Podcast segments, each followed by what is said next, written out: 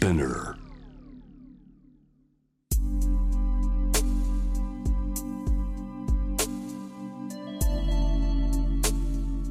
眠らない街六本木。高層ビルの一室に現れる深夜の保健室。重たいドアの向こう側。ここでは誰もが飾らない言葉で語り始める。心の声を聞き出す。特別な聴診器を持って迎えるのは酒と涙と哀愁をこよなく愛するイラストレーターの田中美咲。恋仕事家族。そして性のこと。一人一人で違う。体と心のカルテ。J-WAVE ミッドナイトチャイム。ようこそ深夜の保健室へ。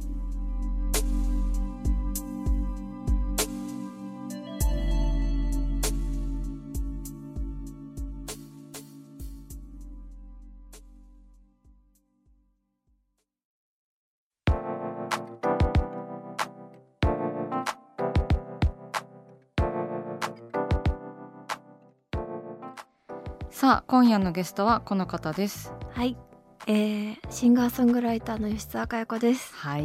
久しぶりです。久しぶりです。嬉しい。嬉しいな。今年に入って初だね、初めてうね。ん。まあ今年って結構イレギュラーだな年だったからさ、うんうんうん。なんかしょうがないよね。うん。去年あんなにいっぱい会ってたのにねっていうね。感じ、去年もなんかこう田中さんの家でうん。マリオカートしに行ったりとか、あと家に泊まりに来たりとか、したね。結構遊んでましたね。結構遊びましたね、うん。そうなんか今年もいっぱい遊びたかったんですけども、うんうんうん11月になってしまっていますね。ね。でも年内に会えてよかったです。ねよかった。でもなんかこう、うん。お仕事のオファーはたびたびいただいてて、ね吉沢さんから。そうそう。なんかだからあんまりこう、お久しぶり感で出なかったというか、うんうんうん。ね。あと SNS もね。あそうだいそうだ。つもあ今こういう絵を描いてるんだとかうん。こうわかるからいいですね現代って。そうだね。あと吉沢さんのライブ配信とあか、そうだ。ねそう。見てめっちゃ見てるから私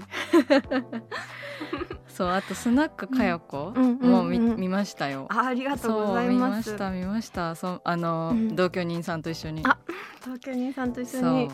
あのスナックかよこはもともと田中さんがスナック田中っていう個展をされてて、それであなんかこうライブの中でお茶会ツアーっていうのがあって、うん。その中でこうスナックをやろうみたいになった時に看板を作ろうってなって、うんうん。であじゃあ田中さんにお願いしたいっていう風にしてうん。看板を作ってもらってでそれがこう拡大版というかうん。配信ライブとして配信するってなってうん。また田中さんにグッズとかを手掛けていただきましたね。うん、あれも楽しかったです、なんか。可愛かった。そうグッズ作りも楽しかったし、いやもう本当に嬉しいです。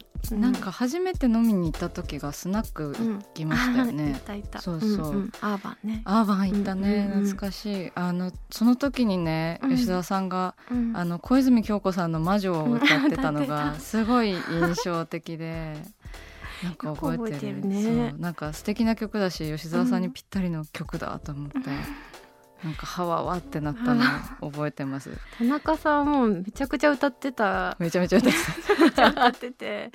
何を歌ったのかも分かんないほど歌ってたんですけど でもすごい素敵ででそれでもう惚れてた そうデュエットお願いしますっていうふうにオファーすねるに至ったんですけど、懐かしいね。懐かしいね。スナックに行くと、うんうん、なんか人格が変わるんだよね。半分ぐらい。なんか両津勘吉のさバイク乗る人が人格変わるみたいな。そうそう。ちょっとねマイクを握るとみたいな。でも吉沢さんもそのタイプだよね。なんか表意あそのタイプってなんか自分の方にうん寄せる言い方になっちゃったんだけど。ー そうなそうんかかもね。いいたこ型というか。いたこ型確かに。あの憑依するよね。いたこ型。そうライブとかだからすごい興奮するの、あーうん、あ今入ったみたいなそう。なんか男を殺した女の霊が入ってったみたいな 地獄タクシーの時とか。結構そう殺してるかもしれない。そうすごいねなんかあのゾクゾクします。わあ。そうだからライブまた見たいなって思う生で、一緒にもやりたいですねねブ。一緒にもやりたい、うん。でもやっぱり一回ねうん。やったんだよねやった生で。人見記念行動ではやりましたね、いそう二人で洋梨を歌ったことがね、うん。うんうんライブであるんだけど、もう全然勝手が違くて、うん。っていうかあの立って歌ううん。う んだけでも結構大変で。スナックって結構そう座って歌ったりとかが多いらからすごい大変貴重な体験を。すごく堂々としてて。この番組でもね洋梨を一緒に歌いました歌いね。でもこうね折に触れてこうヨーナスチャンスがね。落ちてたりするからそれ絶そ対う。いつも拾おうと思って。う。そうこのラジオが1年になるということは吉澤さんが前回出てもらってそうだ。からも1年だよね。なんとこうゲスト一人目だったってあそうそうそう。そうだったっけと思ってそうなのよ。うん。ありがたいな。そうそこから始まりました。それでもういなんかうん。1時間番組に すごいよ。なったの。すごいおめでとうございます。ありがとうございます。倍になりましたね。そうなの。だからねどんどん喋ることななくなってきてるんだけど なんか一人喋りの時とかすごいなんか振り絞ってえる。そうなの？うん、あでもそうだよね。だって一年間続いてるんだもんね。そうだね。そう考えるとですごい。毎週うんうん。月曜日だから、うんうんね、うん。割割とっていうかうなんんか頑張ってます。偉いですね。ありがとう。吉澤さんも歌手何年になったんだっ歌手歌手何年 突然。歌手ね。何年かな。デビューがねデビュー。えっと23だったんで、うん。7年ぐらいですか？デビューして、うんううん。ん、なんか前イベントやってなかったっけ？デビュー何年？やってたね、うん。去年5周年あったからあ、うん。じゃあ今年6周年かな。6周年インディーズも含めると7年ですかね、うんうん。そうなんだ、ううんでも3歳ぐらいからずっとこう歌ってきてるからう、んなんかあんまりピンとこないね。うんうんうん。何年とか田中さんもそうだろうけど。うん、うんねなんかメジャーデビューみたいなもの私はなんかうんうん。あんまりないからさ、あ確かに。そうイラストレーターだと資格もいらないし、そうか。うん、えでもなんかあ私は今日始まったなみたいな瞬間ってあったの？うん、あでもなんかヴィレッジヴァンガードに商品が並んだ時とかうんはうん。なんか、あこれって多分歌手でいうメジャーデビューなのかなって ちょっとうん。うん思った。確かに。名前でね、出ていくっていうね映画ね。そうそうそう。そんな吉澤さんははい。11月25日にニューシングルがはい。出ますね。出ますね。ねこれ、はい。サービスエリア？な,、うん。さなぜサービスエリアという、うん、サービスエリアは、うん。あの田中さんも知ってる、うん。シーズのゆめさんうん。野村さんと対談した時に、うん。野村さんがなんか恋人とサービスエリアに夜行バスかなんかでたどり着いたら、うん。なんかこうサービスエリアが世界で2人だけうん。生き残ったみたいな、うん。最後の2人になったような心地がしたっていうのをうん。お話しされててえロマンチックと思って、うんうんそれでこうサービスエリア前から好きな存在だったんだけど、うん。特に夜のサービスエリアうん。のこう孤独感が強まる感じというか、うん。なんかすごく魅力的に感じてきてうんうん。作りました。しかもこのなんかジャケットのサービスエリアが埼玉なんだよね、そう。埼玉のオートパーラーというところ？あのーまあ、サービスエリアじゃないんだと思う。なんかうん。ちょっとゲームセンターっぽかった。うん。あの真夜中だったんで閉店しててはっきり分からなかったんだけどうんうん。うん。なんかすごく味のあるレトロな空間で、すごいかっこいいよねこの埼玉。場所ね。ね。埼玉、そう来ました。そう。我々は出身が埼玉。そうだよね。あげよう、あげよう、うん。オートパーラううんうん。あそうなオートんだパーラーあげよう。うんうんかこのレトロなうん。オートパーラーとかなんかサービスエリアサービスエリアってなんか独特のうん。うんこう寂しさがあるよね、うん。駐車場が広いからかな。なな。んかだだっ広くて、うんうん夜のサービスエリアというと私はなんかトラックの運転手さんがうんこうなんか荷物を運んでこうんう車の中で仮眠したりとか、う んなんかこうサービスエリアのなんかのびのびのそお蕎麦をうん。なぜか美味しく感じるみたいな、うんうんうんそういうなんかこうちょっと初対じみたというか、うんうん。なんかこう100%のロロマンチックじゃない、うんうん。じゃないちょっと廃れていたりとか、うん。うん。うん。この曲は「以下」がテーマうん。になっているというのを聞いたんですけど「うんうん。異なるに化ける」と書いて「以下」はいはい。うん。この以下はこう私大学が文学部だったんでうん。以下をテーマにした授業とかうん。があって、なんか馴染みがあったんですけどうん。あのなんかこう私の中の今回の曲としてはこう日常であるサービスエリアがうん。何かが加わることによって非日常別の場所になる。うん。でこの曲の中では遠い星になるみたいなうん。こうそうですね。だからこの彼といるとロマンチックな気持ちになっちゃったみたいなことなんだけど、うんうんうん。ちょっとかっこよく言ってみました。なんかこうその人と一緒にいるとどうん。なんかその場所が違う感覚になるっていうのっんてすごい不思議だよね。うんうんううん。ん。私もそう感じることあります。うん。こう人生で本当に何何回かうん。なんかこう本当体が浮くようなうん。そういうふわーっていううんあるよね。うん。ある。なんかこうパラレルワールドに行ってしまう感じ？うん。うんうんうん世界綺麗みたいな時とうか、んうん。世界綺麗。そうそうキラキラっていう。うんねなんかでもすごいこう地に足がついていないから不安な気持ちにもなるうじゃない、んうんうんそうなんかその不安で不安な感じ、うんもうそのこのサービスエリア？っうんうんていう曲がすごい表しているなって思った、さすがです。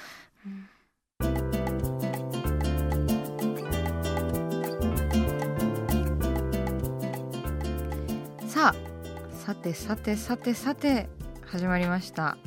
田中美咲の六畳一間。大勢の目に触れたものから人知れずこっそり楽しまれたものまで。イラストレーター田中美咲の作品を作者自ら紹介していくコーナーでございます。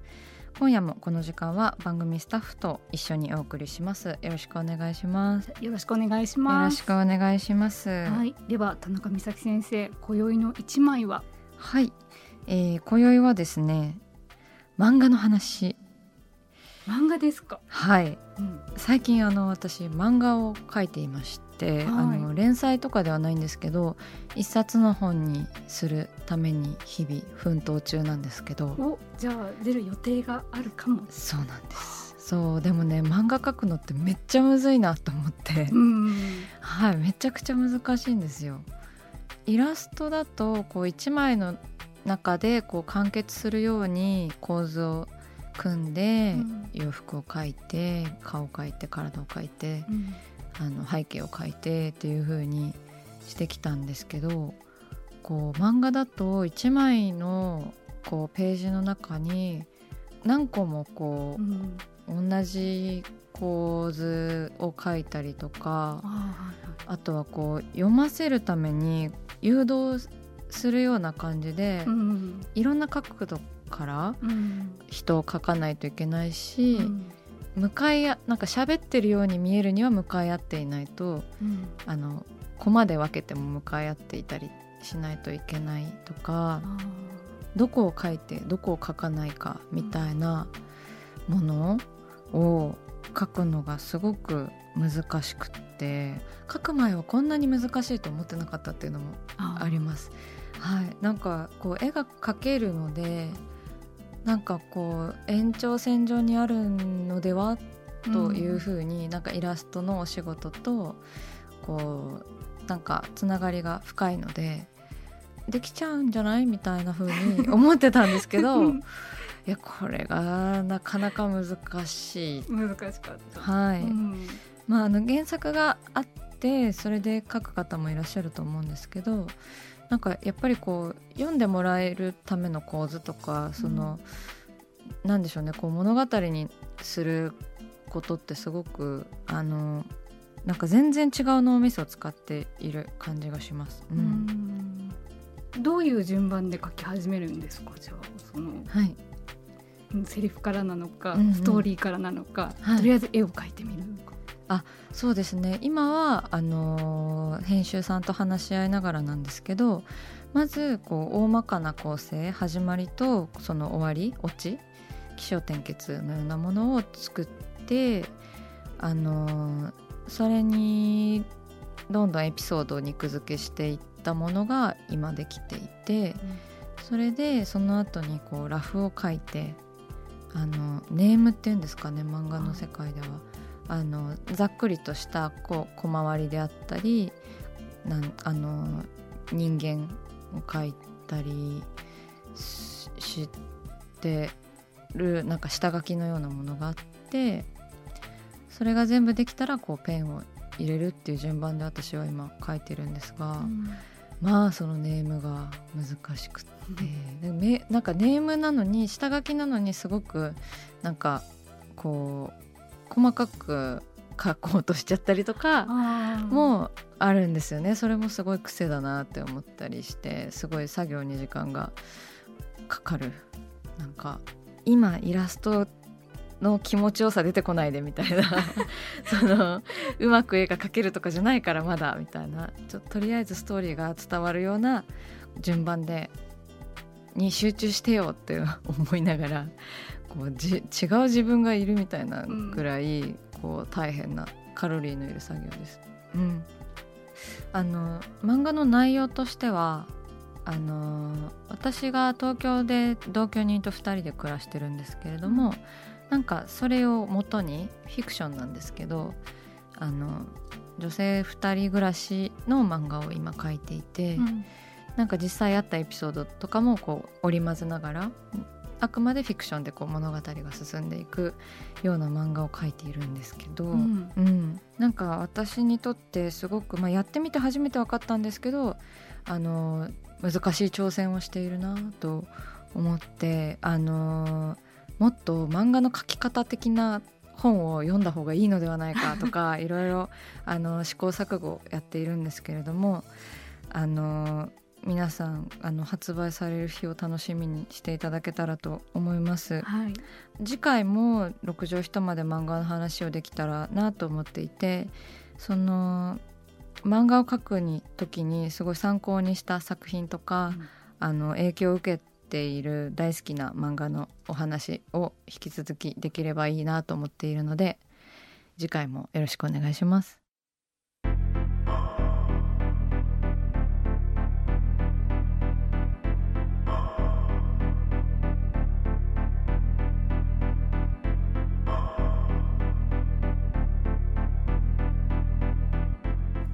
真夜中だから話せる。